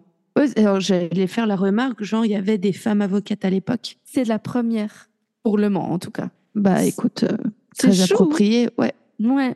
Et elle, en fait, euh, lors de la défense, elle demande une seconde expertise psychiatrique, notamment en s'appuyant sur les déclarations d'un médecin qui conteste complètement euh, le, les dires de ses collègues, parce qu'en fait, lui, il, euh, il insiste sur des claires anomalies mentales, notamment de Christine. Mais les jurés, malheureusement, souscrivent au point de vue des premiers experts et qui considèrent le crime comme une crise de colère euh, dégénérée en fureur par deux sœurs parfaitement saines d'esprit. Alors que clairement, Christine, malgré tout, elle avait euh, des, des problèmes mentaux, quoi. Que Léa ait suivi peut-être, mais Christine avait l'air d'être euh, perturbée. Ouais. Et puis bon là, je ne vais pas rentrer dans les dans les détails, mais j'ai lu un article un article qui expliquait les différences de l'irresponsabilité pénale parce que si l'une l'est, est-ce que l'autre doit être, doit être jugée quand même ou pas? Mhm. Euh, Est-ce qu'on considère que l'une est plus folle que l'autre? Enfin, il y a des, des choses comme ça. Donc c'est c'est ça ouvre tout un autre débat qui s'est d'ailleurs ouvert hein, sur euh, la responsabilité euh, pénale en cas de suspicion de, de maladie mentale. Quoi qu'il en soit, le 29 septembre 1933, donc le lendemain, après 40 minutes de délibération pour un double meurtre, c'est un peu léger, j'ai envie de dire. Le verdict est prononcé. Christine Papin reçoit le verdict à genoux, pour une raison ou une autre. Alors, il condamne Christine Papin à mort pour le double meurtre et Léa Papin à 10 ans de travaux forcés et 20 ans d'interdiction de séjour pour meurtre avec collaboration. Ok, donc c'est-à-dire euh, 10 ans de travaux forcés style en Guyane et pendant 10 autres années, elle n'a pas le droit de revenir en France? Je ne sais pas ce qu'ils veulent dire par interdiction de séjour, j'avoue très franchement. Est-ce que ça veut dire que c'est dans la ville? Parce que j'ai un peu de mal à croire que c'est en France. Ou est-ce que ça voudrait dire qu'elle est obligée de vivre dans un centre et pas d'avoir son propre appartement ou son propre... Je ne sais pas. À savoir quand même que quelques mois plus tard, euh, Christine Papin est graciée par le président Albert Lebrun, début 1934. Et alors quand je dis graciée, c'est juste sa peine de mort. Hein. C'est pas euh, toute Oui, la peine. oui. Sa peine est commuée aux travaux forcés à perpétuité. Ouais, je sais pas si c'est Alors, mieux. non, je sais pas. Pardon. Alors, Christine Papin est immédiatement transférée à la prison centrale de Rennes, où elle, euh, très franchement, elle sombre dans la, une dépression euh, énorme. En plus, sans soins mentaux, euh, tout ça. Exact. Elle refuse systématiquement de s'alimenter. Elle est hospitalisée au mois de mai à l'asile public d'aliénés de Saint-Méen euh, de Rennes. On considère aujourd'hui que probablement elle souffrait d'une schi- d'une schizophrénie assez forte. Elle est souvent prostrée, immobile, muette. Elle souffre euh, sévèrement de malnutrition et elle meurt le 18 mai 1937 à l'âge de 32 ans. Voilà. Léa Papin, quant à elle, est libérée en 1943 et elle retrouve sa mère à ce moment-là. Elle va travailler des dizaines d'années comme femme de chambre dans divers hôtels de, de l'ouest du pays. À sa vieillesse, elle est recueillie à Nantes par un couple qui l'a fait passer pour une mamie à leurs enfants, une troisième mamie, les- comme une mamie ado- d'adoption. Ouais. Elle meurt le 24 juillet 2001 à l'âge de 89 ans, sans s'être jamais mariée ni avoir eu d'enfant. Et elle est 2001? enterrée à Nantes. Ouais, Fuck me. ouais. C'est ma- c'est bizarre, hein parce que quand on parle de ces, ces histoires un peu anciennes, on s'imagine que tout, tout est très ancien. Oui. Ouais, ouais. Et en fait, non, elle est morte. euh, bon, C'était pas si récent, 2001, mais quand même. Il y a que Ouais. 20 ans. Pour des faits qui se sont passés Exact. au début des années 30. Alors, c'est vrai que cette histoire tombe un peu dans, dans le. Mais ce qu'il faut savoir, c'est que l'affaire Papin est un peu entrée dans la mythologie criminelle euh, contemporaine, en réalité. Parce qu'il n'y a jamais eu de réelle explication sur le pourquoi de ce crime. Ce Autre que ce qu'elles ont dit que. Mais c'est autre vrai que ce qu'elles sont ont dit, mais qu'il n'y avait rien. Et en fait, ce que ce qu'on pense aujourd'hui très probablement, c'est que effectivement Christine était gravement euh, malade, que probablement avec souvent ce qui arrive, c'est quand tu n'as pas de traitement pour certaines maladies, ça commence à empirer passé un certain âge et Oui. que potentiellement elle avait des, des hallucinations, euh, elle entendait des voix. elle avait une paranoïa euh, très forte. Et au final, elle avait tellement d'emprise sur sa sœur. Et franchement, il y a eu aucune. Clairement, on ne sait pas si sa sœur a participé ou pas. Elle en a plus jamais parlé, de toute façon. On suppose que si elle a participé, c'était pour défendre sa sœur, enfin, qu'elle s'imaginait être attaquée. Ouais. Mais en même temps, moi, je me dis, t'imagines si tu passes ton temps à vivre avec ta grande sœur, tu dors dans la même chambre, c'est la seule personne à qui tu parles. Et cette personne est malade mentale et te raconte des choses. Mm. J'imagine qu'on, c'est pas que tu deviens malade toi-même, mais tu as une vision du monde qui est très, très particulière, quoi. Et à tout ça, c'est des sœurs, et je, je fais de la psychologie à deux balles, hein, mais c'est deux sœurs qui ont grandi sans parents, en, gros- en gros. Tu vois? Ouais. Et le truc que j'ai trouvé qui était assez intéressant, c'est que il semblerait que à partir de 1929, lorsque elles ont en gros coupé les ponts avec leur mère, elles ont commencé à appeler leur mère cette femme et elles ont commencé entre elles, hein, dans leur conversation privée, elles ont commencé à appeler Madame Lancelin maman. Ouch. Il y a des psychiatres qui ont analysé euh, tout ça aujourd'hui hein, et qui disent qu'il y avait clairement un transfert parce que pour elles, elles ont jamais vraiment vécu avec une vraie maman. Donc pour elles, la maman, c'est celle qui leur, les faisait travailler, vu que Ouais, leur du- mère les faisait travailler. Du coup, elles ont quand même tué leur mère. euh, Oui, mais parce Par qu'il il- il y avait il y a l'idée que c'est pas maman au sens maternel, c'est au sens que ah oui, la personne qu'on appelle maman, elle nous donne des ordres, on travaille. Il y a aussi beaucoup de suspicions que euh, Christine et Léa avaient une relation incestueuse. Ah oui, ça, j'en Euh, avais entendu parler. Alors, on n'a aucun, aucune preuve, aucun. Tu vois, il n'y a pas moyen Elles, elles de en ont pas savoir. parlé. Non, mais à l'époque, avec quel mot, tu vois, avec quel moyen tu parles de ça Ce qui est intéressant, c'est que leur histoire a été adaptée encore et encore, films, livres, pièces de théâtre, Euh, et surtout, ceux qui ont été fascinés par ce double meurtre, c'est les surréalistes en France, comme Paul Éluard et Benjamin Perret. Il y avait aussi Lacan, qui avait développé le thème de la psychose paranoïaque dans un livre euh, qu'il a appelé Motif du crime paranoïaque, le double crime des sœurs Papin. Tous refutent la conclusion de l'expertise psychiatrice judiciaire. Ça, c'est à la limite, euh, on est tous assez d'accord. Et Lacan spécifiquement voit dans l'origine de la paranoïa de Christine et Léa leur relation incestueuse, leur homosexualité, et il critique la décision de la Cour de juger les sœurs responsables de leurs actes. Il y a même Simone de Beauvoir qui va s'y mettre en considérant que les sœurs sont unies par un amour érotique et qu'elles sont les victimes d'une société archaïque, broyeuse d'orphelins, machine à fabriquer des assassins. Je cite évidemment. Jean-Paul Sartre, lui, en fait deux héroïnes qui s'attaquent à la bourgeoisie par vengeance consciente contre un système gorgé de parti pris et d'injustice.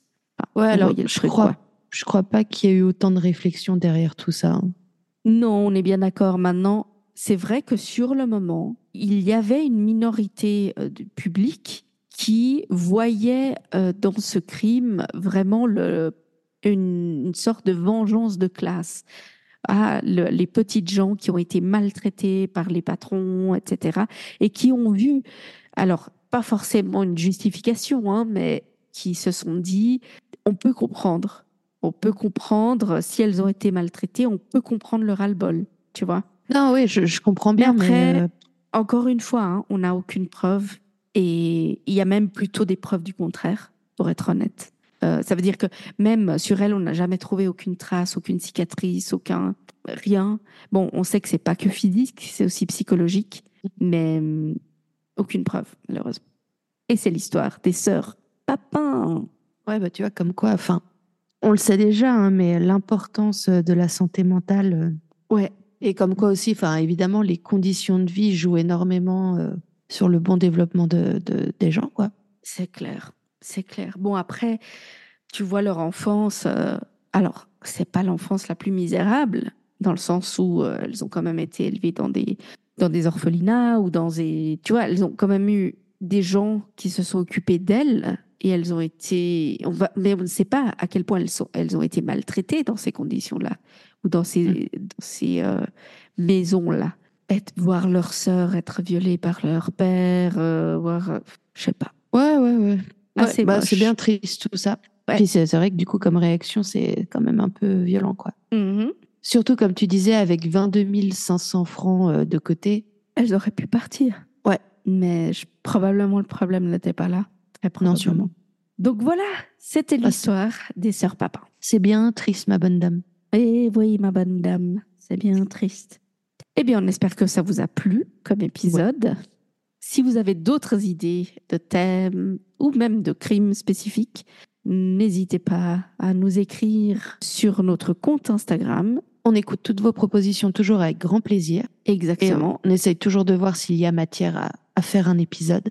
Donc, euh, n'hé- vraiment, n'hésitez pas. Et on vous rappelle euh, effectivement qu'on a un email où vous pouvez aussi nous écrire, car Ah oui, c'est vrai, l'excuse de ne pas être sur Insta. Il s'agit de at gmail.com. Écrivez-nous, envoyez-nous vos idées. Envoyez-nous aussi des histoires euh, qui sont arrivées près de chez vous. Qui sait? Euh, Ça peut être super intéressant. On se fera un plaisir de vous répondre. On espère que ce début d'année a bien démarré pour vous. Et puis, on, on se retrouve la semaine prochaine pour un prochain épisode. Yay Yay! Et spécialement pour Mélina. Bye! Bye bye